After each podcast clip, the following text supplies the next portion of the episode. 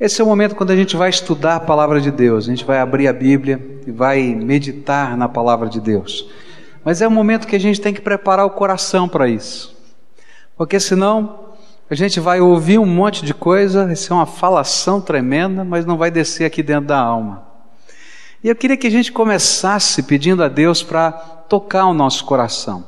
E nós vamos falar sobre liturgia da fé aquelas coisas que são parte da nossa expressão de culto, expressões externas da nossa fé. Tudo que tem a ver com essa expressão externa de como nós cultuamos a Deus ou servimos a Deus, nós chamamos de liturgia. Mas quando a palavra de Deus fala sobre a fé verdadeira, ele diz que aquilo que acontece do lado de fora da nossa vida tem que ser uma consequência daquilo que já aconteceu dentro do nosso coração.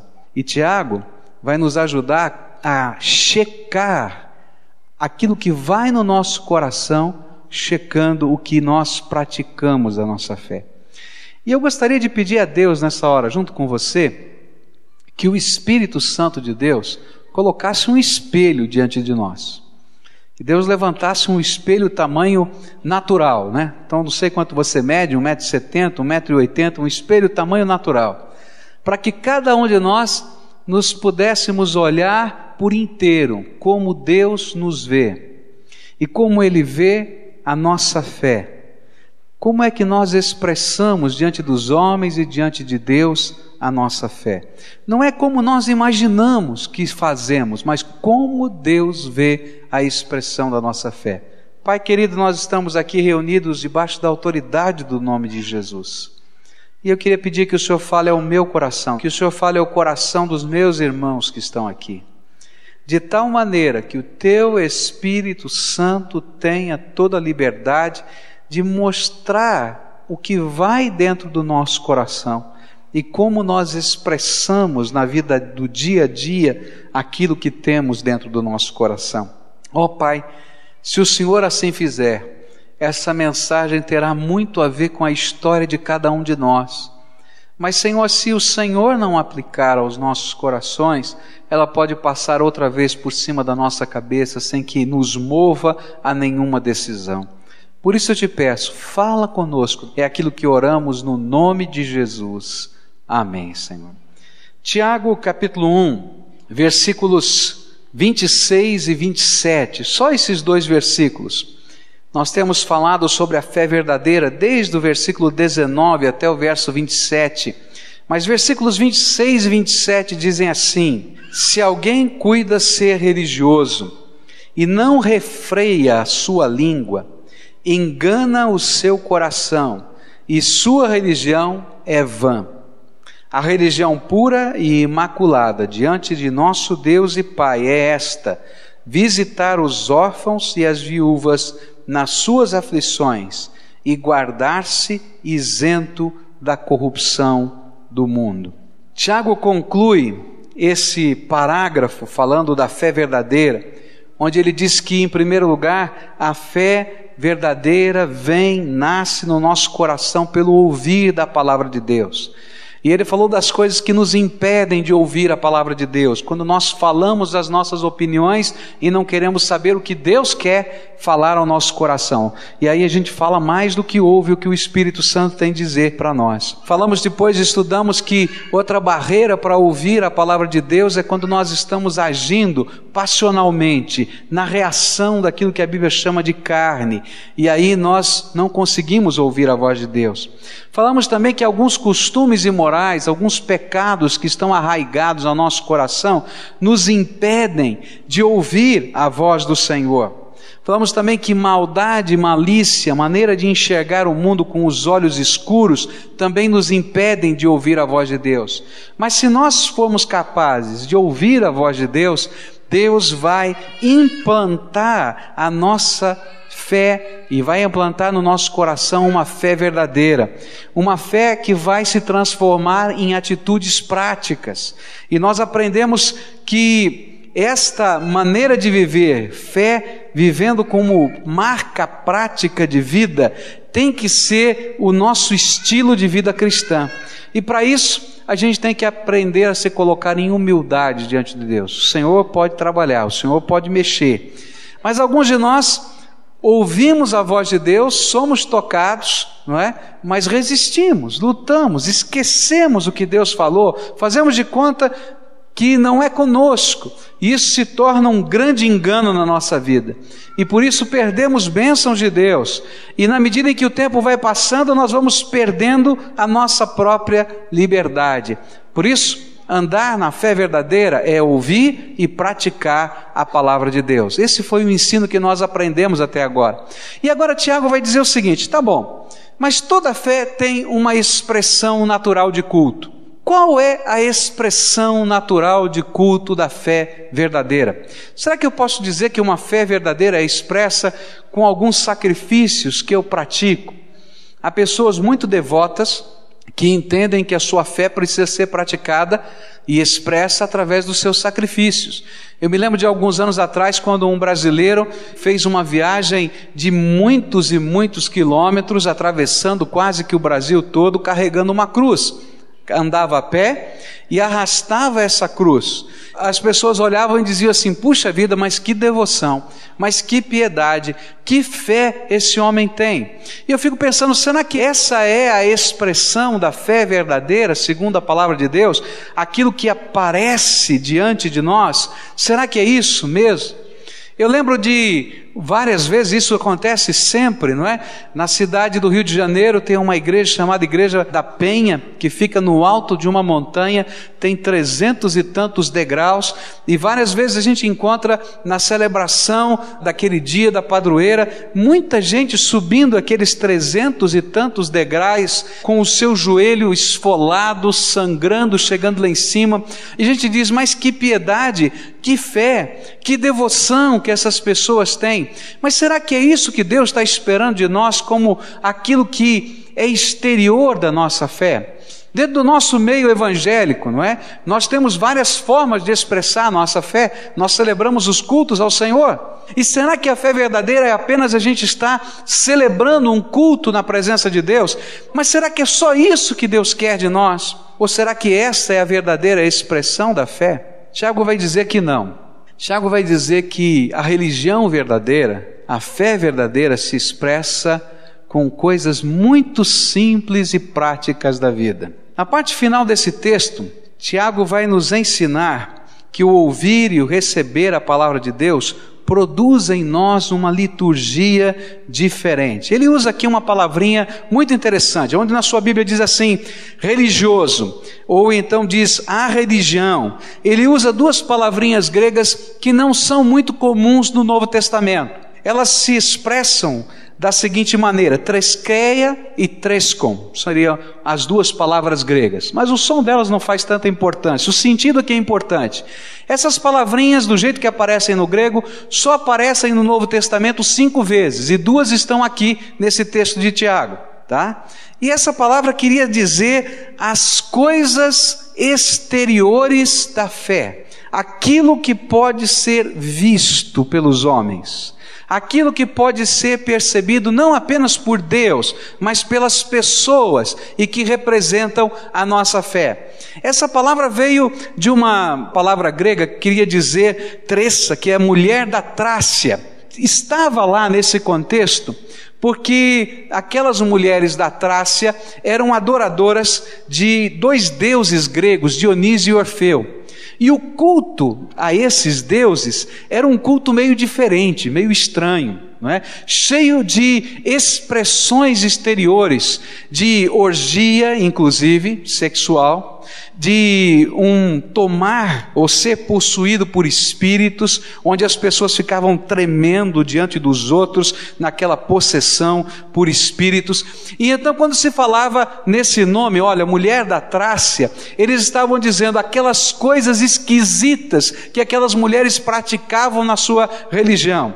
Posteriormente, passou a significar os atos religiosos de qualquer religião que podiam ser vistos pelos homens. Tiago está nos ensinando que a fé verdadeira produz um tipo de expressão espiritual diferente. É muito mais do que a gente saber de cor trechos bíblicos.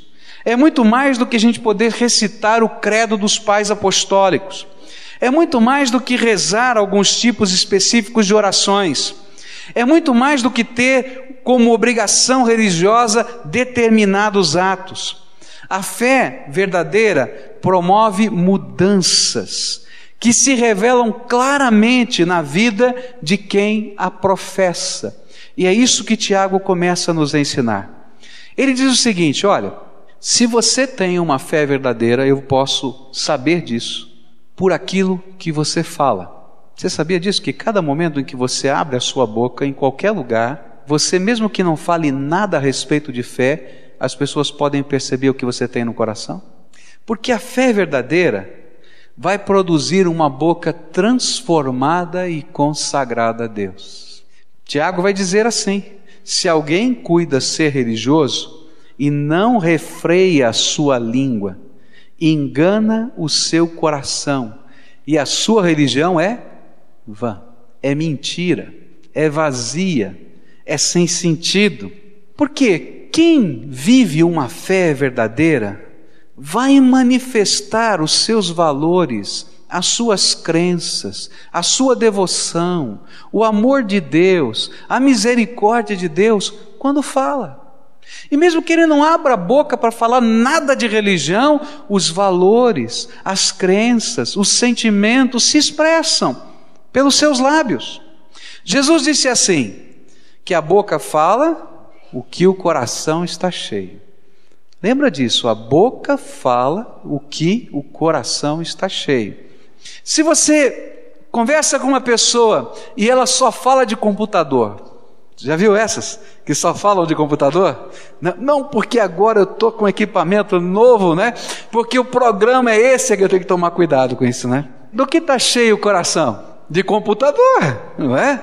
Só pensa nisso. Se aquela pessoa que chega perto de você é aquela que tem sempre uma piadinha sem vergonha, sempre tem algum gracejo sem vergonha, o que é que está cheio o coração dessa pessoa? Sem vergonhice. A boca fala coração está cheio. Por isso, Tiago vai dizer o seguinte: olha, se você vive uma fé genuína em Jesus, e se Jesus habita o seu coração, a sua língua, a sua boca vai ser consagrada ao Senhor e transformada pelo Senhor. E as pessoas vão conversar com você e vão encontrar alguma coisa nova. Você não é aquela pessoa chata que quer convencê-lo que ele precisa se tornar um crente. Mas quando você abre a boca, alguma coisa de Deus está tocando aqui dentro da alma, está mexendo dentro do coração. Sabe aquelas pessoas que quando vão falando, você até arrepia, né? Porque há alguma coisa da graça de Deus que está sendo comunicada. Tiago diz assim: olha, se a sua boca não pode transmitir as riquezas de Deus, o saber de Deus, o poder de Deus, a confiança que você tem em Deus, a visão de valores novos, então a sua fé é vazia porque não encheu ainda o teu coração. É interessante porque talvez eu ou você estivéssemos chegando aqui dizendo: Senhor, qual é a liturgia que o Senhor quer de mim? O Senhor quer que eu vou fazer quantos jejuns esse ano? Devo fazer quantos jejuns esse ano? Quantas montanhas eu vou subir para orar? E é interessante que a Bíblia não diz isso, ainda que a oração seja tremenda e necessária. Ele diz assim: não, o que eu quero é encher o teu coração com a minha graça de tal maneira, de tal maneira, que essa graça projete-se pelos seus lábios.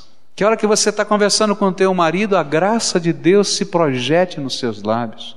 Na hora que você está educando o seu filho, a graça de Deus se projete através dos seus lábios. Eu não estou falando de uma religiosidade cheia de regrinhas, faz isso, faz aquilo, faz aquilo outro. Não, eu estou falando de uma religiosidade que enche o coração, que dá uma nova visão de vida, que dá uma nova esperança, que dá um novo prazer, que dá uma nova percepção de utilidade. Essa é a religião verdadeira. Quando a nossa boca fala do que está cheio o nosso coração.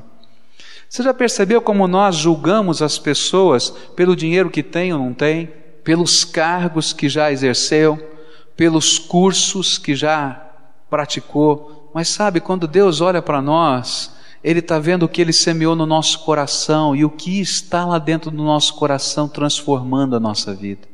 E quando eu saio por esse mundo, as pessoas estão ouvindo a minha palavra, estão ouvindo a minha conversa, e eles podem perceber se há algo da graça de Deus no meu coração ou não. Por isso, a religião verdadeira não é subir as escadarias, esfolando os joelhos, mas é viver a presença de Jesus de tal maneira no nosso coração, com tamanha intensidade na nossa vida, que todo o nosso ser seja transformado pelo Senhor e que isso seja perceptível. Não pelo discurso que fazemos, mas por aquilo que vivemos e conversamos naturalmente no nosso dia a dia. Eu estava na farmácia uma vez comprando remédios e entrou uma senhora na farmácia.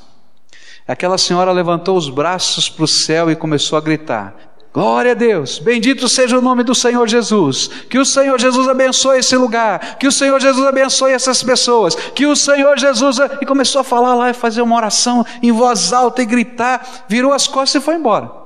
E eu estava lá no balcão comprando as coisas, lá os remédios. Aí o dono da farmácia olhou para mim, não sabia quem eu era, falou assim: Que mulher maluca! Oh, que coisa estranha! Gozado, ela falou de tantas coisas que são verdadeiras. Deus é glorioso, Deus é tremendo, Deus é maravilhoso. Mas por que, que não criou impacto no coração das pessoas?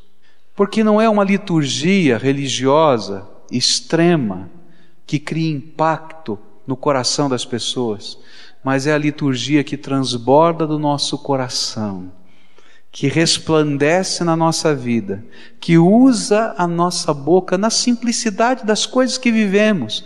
Essa toca o coração das pessoas. Essa não é vã. Se você não pode lidar com a tua boca, e aí vem a palavra do Senhor, não é? Se você é aquela pessoa que fere quando fala e não levanta as pessoas, tem alguma coisa errada no teu coração, que precisa ser tratado pelo Espírito Santo de Deus. Deus trabalha a transformação na nossa vida. Eu quero dizer que a graça de Deus pode entrar na nossa vida e pode transformar a nossa vida. E um dos exemplos mais maravilhosos disso é o apóstolo João, está na palavra de Deus, a vida dele. Nos evangelhos ele é chamado de filho do trovão. Sabe por quê? Porque ele era duro. Ele era tremendamente duro. Quando chegaram num determinado lugar, disse: Jesus, vamos orar ao Pai para que venha fogo do céu, consuma essa cidade toda. Esse povo aí está precisando, olha, levar um castigo que não tem jeito. E por isso ele foi chamado de filho do trovão. Olha, que coisa. Só está pensando em desgraça, né? Mas no final da sua vida, transformado, quebrado pelo Espírito Santo de Deus, a vida dele se transforma. E ele vai escrever aquelas cartas do final da Bíblia, perto do Apocalipse, que são cartas cheias de amor. E diz assim: olha, um dos testes da verdadeira fé é o amor que a gente pode sentir no coração pelas pessoas. E aí o Espírito Santo de Deus o faz ser o apóstolo do amor. O filho do trovão foi transformado pelo Espírito para se transformar no apóstolo do amor. Como é que a sua fé tem sido projetada pelos seus lábios? Como é que as pessoas que trabalham com você e escutam a sua conversa de trabalho veem o teu coração? Como é que os seus filhos têm visto o seu coração? Como é que o seu marido, sua esposa tem percebido o seu coração? Do que anda cheio o seu coração? A segunda coisa que a palavra de Deus vai nos dizer é que a fé verdadeira, ela transforma as nossas palavras, consagra os nossos lábios. Mas a fé verdadeira consagra também as nossas mãos. Não são só os lábios que consagramos ao Senhor, mas as nossas mãos também. Diz assim a palavra do Senhor, verso 27. A religião pura e imaculada diante de nosso Deus e Pai é esta: visitar os órfãos e as viúvas nas suas aflições e guardar-se isento da corrupção do mundo. O que Tiago está dizendo é que a fé verdadeira afeta a maneira com que enxergamos o sentido e a missão da nossa vida. Para que, que nós existimos? De repente nós começamos a entender que Deus nos fez agentes da Sua graça hoje. Nós somos os participantes da missão de Deus nessa terra. Entendemos que nós nos tornamos, por causa de Jesus dentro da nossa alma, na expressão concreta e visível de Jesus aqui. As pessoas vão olhar para nós e vão ver alguma coisa da graça de Deus acontecendo. No final da Segunda Guerra Mundial, as bombas destruíram várias cidades na Alemanha. E depois que a guerra acabou, começou um trabalho de reconstrução das casas, das moradias. E um grupo que havia sobrevivido foi reconstruir a sua igreja. E eles começaram a trabalhar na reconstrução da sua igreja, e tentaram pegar as coisas que estavam quebradas e tentaram consertar da melhor maneira possível. E havia ali uma imagem de Jesus, e eles tentaram construir de novo a imagem de Jesus. Mas as bombas haviam destruído as mãos de Jesus, e não dava para reconstituir a imagem, não tinha mãos. E alguém disse: Olha, nós vamos ter que jogar fora essa imagem, não dá para aproveitar. E alguém com uma ideia brilhante disse: Não, eu já sei como aproveitar esse, essa estátua. Escreveu uma placa e colocou no lugar das mãos de Jesus: Nós somos as mãos de Jesus. Eu acho tremendo, porque de repente a visão se abriu para entender o que está acontecendo. Quando Jesus entra no nosso coração, a fé verdadeira da presença de Cristo dentro da nossa alma muda os nossos valores. E eu entendo que eu tenho um projeto de vida, eu tenho uma missão de vida. Eu quero ser as mãos do Senhor Jesus. E o que, que as mãos do Senhor Jesus fizeram aqui na terra? Elas abençoaram, elas socorreram, elas curaram, elas transformaram, elas soergueram pessoas que estavam abatidas. Essa era a expressão da maneira como Jesus amava praticamente as pessoas. E Tiago vai dizer o seguinte: olha, se essa fé é verdadeira entrou no teu coração, as pessoas vão perceber pelos seus lábios que Jesus está aí, mas vão perceber pelo foco da visão de tua vida e da missão da tua vida que Jesus faz parte da tua história. Os órfãos e as viúvas naquele tempo eram as pessoas sem provimento qualquer dentro da cultura antiga.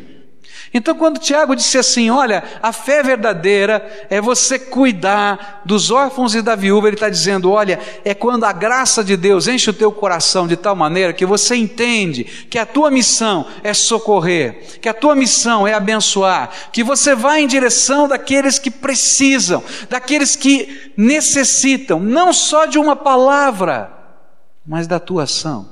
Sabe como é que a fé verdadeira vai se expressar no teu condomínio é quando você olhar para as famílias que moram à sua volta e entender que você pode ser uma bênção na vida dessas pessoas. E sabe como é que você vai ser uma bênção na vida dessas pessoas? É um dia quando você vê alguém, quem sabe, passando por um problema, por uma luta, por uma enfermidade, você entrar naquela casa, arregaçar as mangas e lavar uma louça. Você não pode imaginar quão abençoador é lavar uma louça numa hora dessa. Ou quando você perceber alguma dificuldade naquela casa e você cozinhar uma comida especial, quem sabe alguém doente, e você dizer: Olha, eu preparei só para você essa comida com os temperos que você pode comer, do jeito que é possível para você. E olha, os seus filhos eu vou levar na escola. Tiago está dizendo que a religião verdadeira não é quando a gente apenas professa um credo mas quando o credo que nós professamos se transforma em vida, em amor, em misericórdia, em graça, em socorro, em bênção. E quando a gente vai fazer isso, a gente vai fazendo dizendo: O Senhor Jesus me ajuda a ser, nesse contexto de agora, as tuas mãos. Quem será a pessoa que Deus quer que você seja de um modo especial às mãos dele hoje? Amanhã, depois de amanhã. É muito fácil a gente transformar a nossa fé numa série de ritos e credos. É muito fácil eu vestir um paramento, paramento pastoral. Você aqui uma toga, não é? Ou a toga de um coral, mas é muito mais sério quando as coisas da graça de Deus têm que descer ao nosso coração e quando nós vamos vivê-las nas coisas simples da vida. Sabe qual é a fé verdadeira? Não é um credo religioso, não é subir escada, descer escada, subir montanha, descer montanha, carregar um crucifixo ou não carregar, pôr miçangas na garganta ou não. A fé verdadeira é pôr Jesus no coração. E na medida em que Jesus está dentro do nosso coração, ele tem que transparecer nos nossos lábios, ele tem que transparecer nas nossas mãos. A nossa vida, os nossos valores, o nosso sentido de existência tem que ser outro. Eu sou o que sou pela glória de Deus, pela graça de Deus e para a glória de Deus. É isso que Deus quer que sejamos. Como é que as suas mãos têm demonstrado Jesus aqui na terra? A palavra de Deus nos diz no livro de Esther: Esther era temente a Deus, serva do Senhor.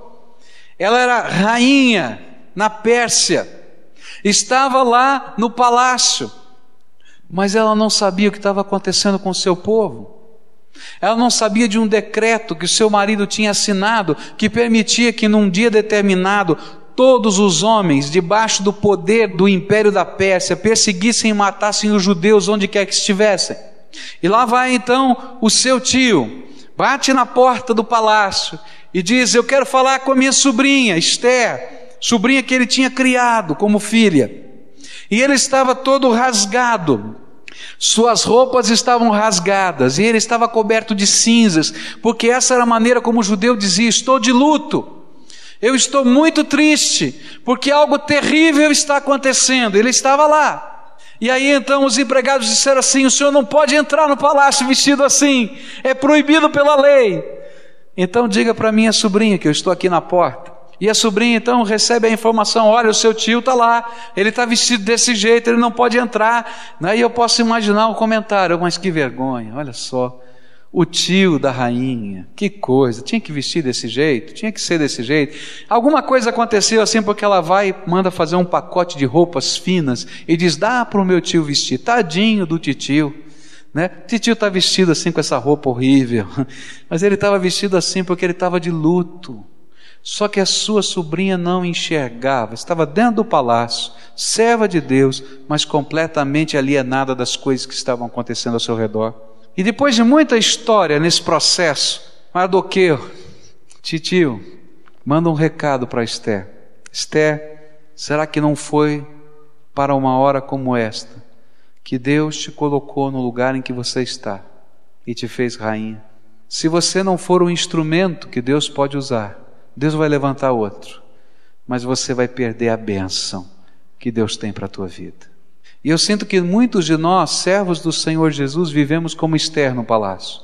Nós entramos dentro dos nossos templos, nós entramos dentro da nossa casa, nós oramos, mas oramos as orações do umbigo. Você conhece as orações do umbigo?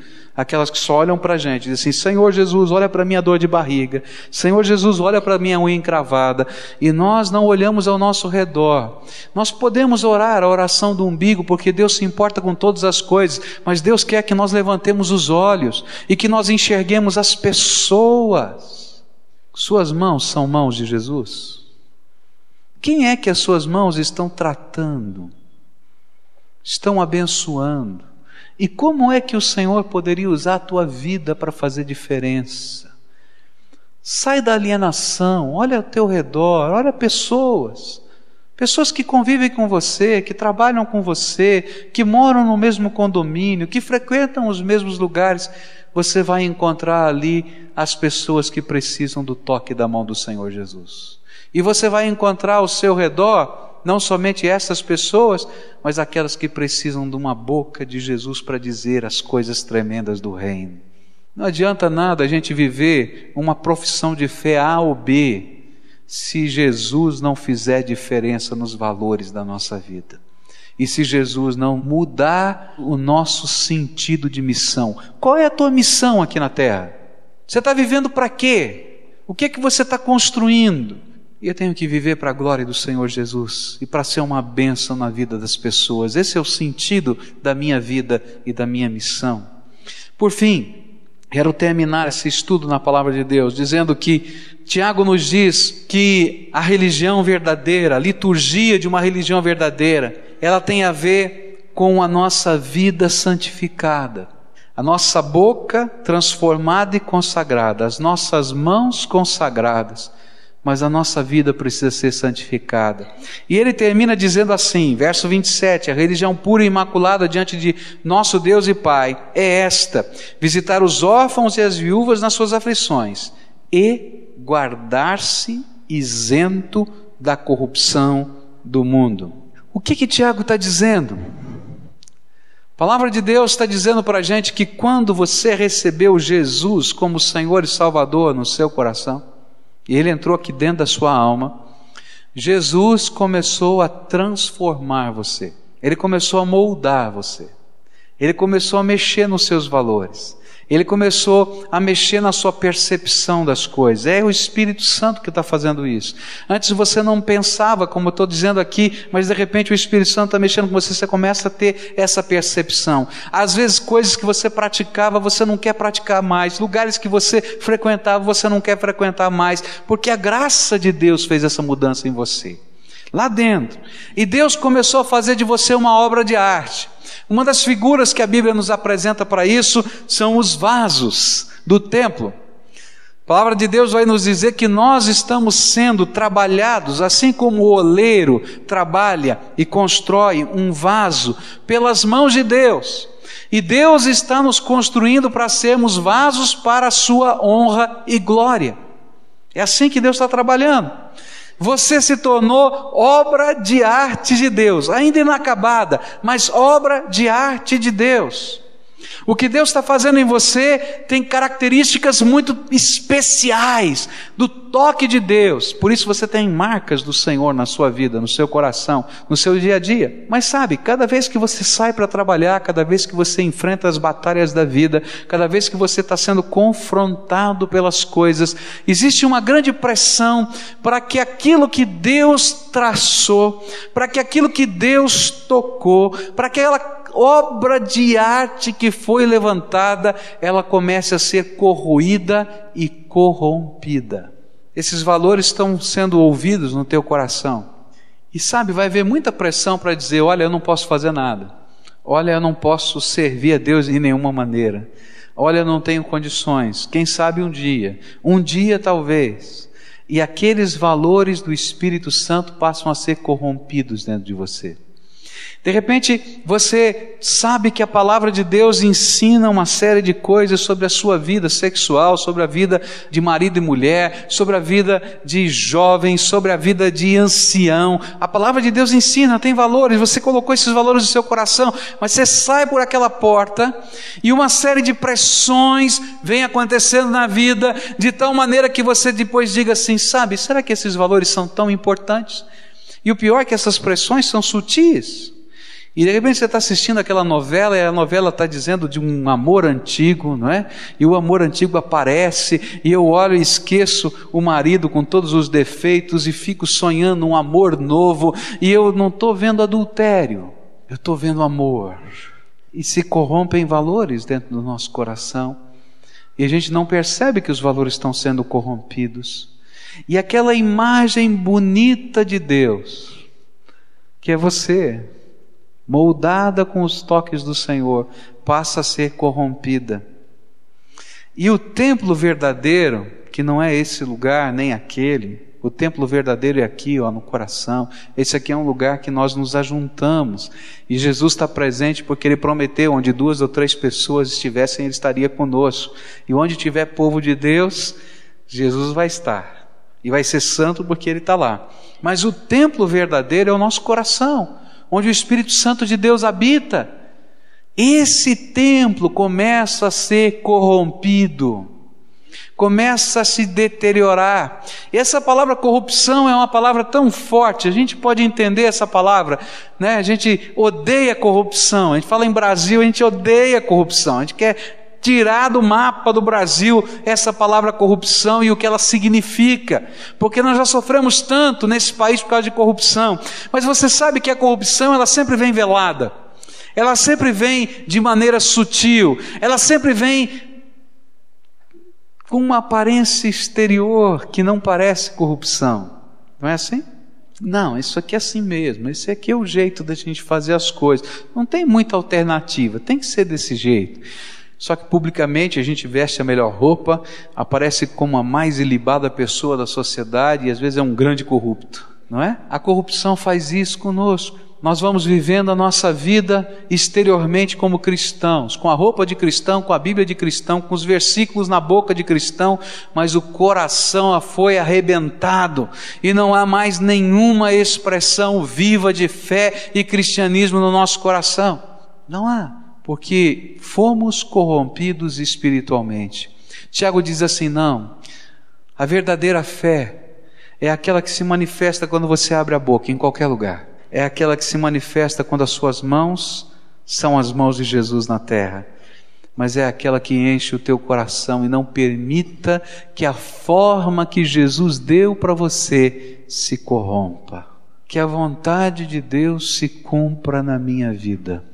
Essa não é uma oração que nós gostamos muito de fazer.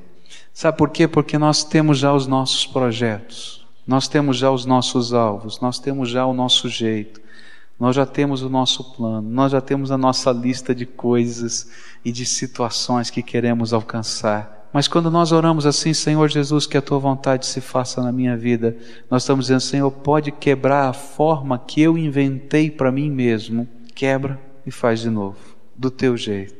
Que coisa tremenda. Tem um corinho antigo, né? Bem antigo, daqueles assim que a gente tira do fundo do baú, né? Que diz: "Quebra a minha vida e faz de novo, porque eu quero ser um vaso novo. Sabe, a fé verdadeira é quando a gente permite que Jesus nos faça o vaso novo todo dia, que a gente passa pela checagem da graça de Deus.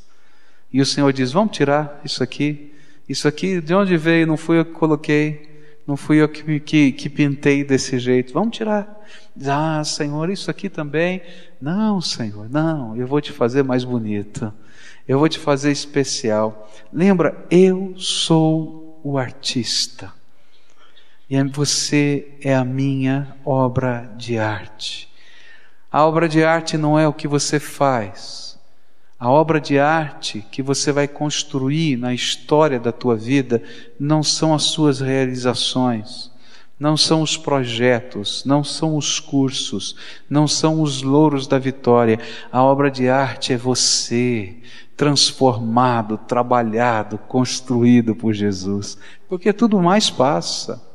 Mas você, o que você é, o que você é, isso não passa porque Deus te fez com uma alma eterna. E Deus está forjando você para hoje, mas para toda a eternidade. Por isso, termino dizendo que a liturgia de uma fé verdadeira transforma a nossa vida. E sabe, ela pode ser perceptível.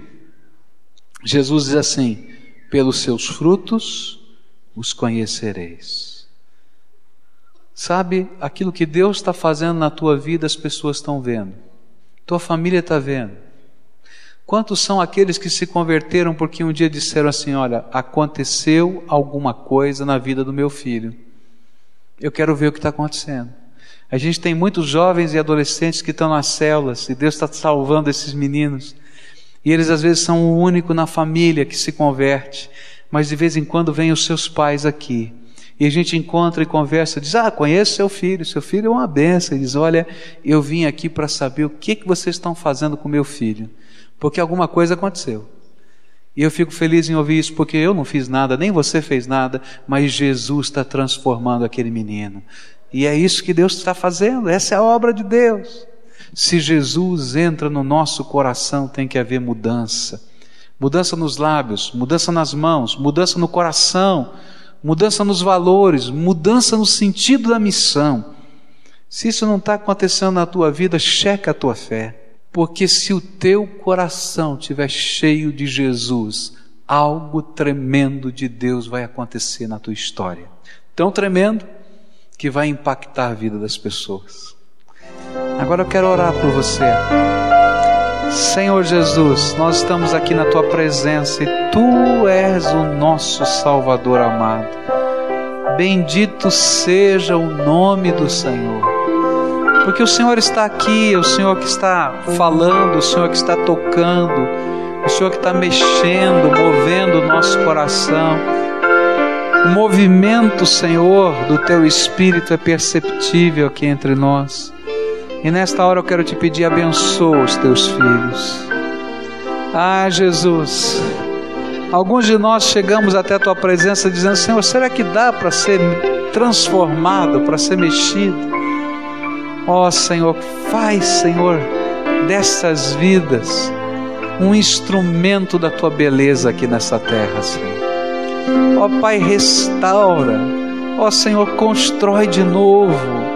Ó Senhor, aviva no poder do teu Espírito Santo.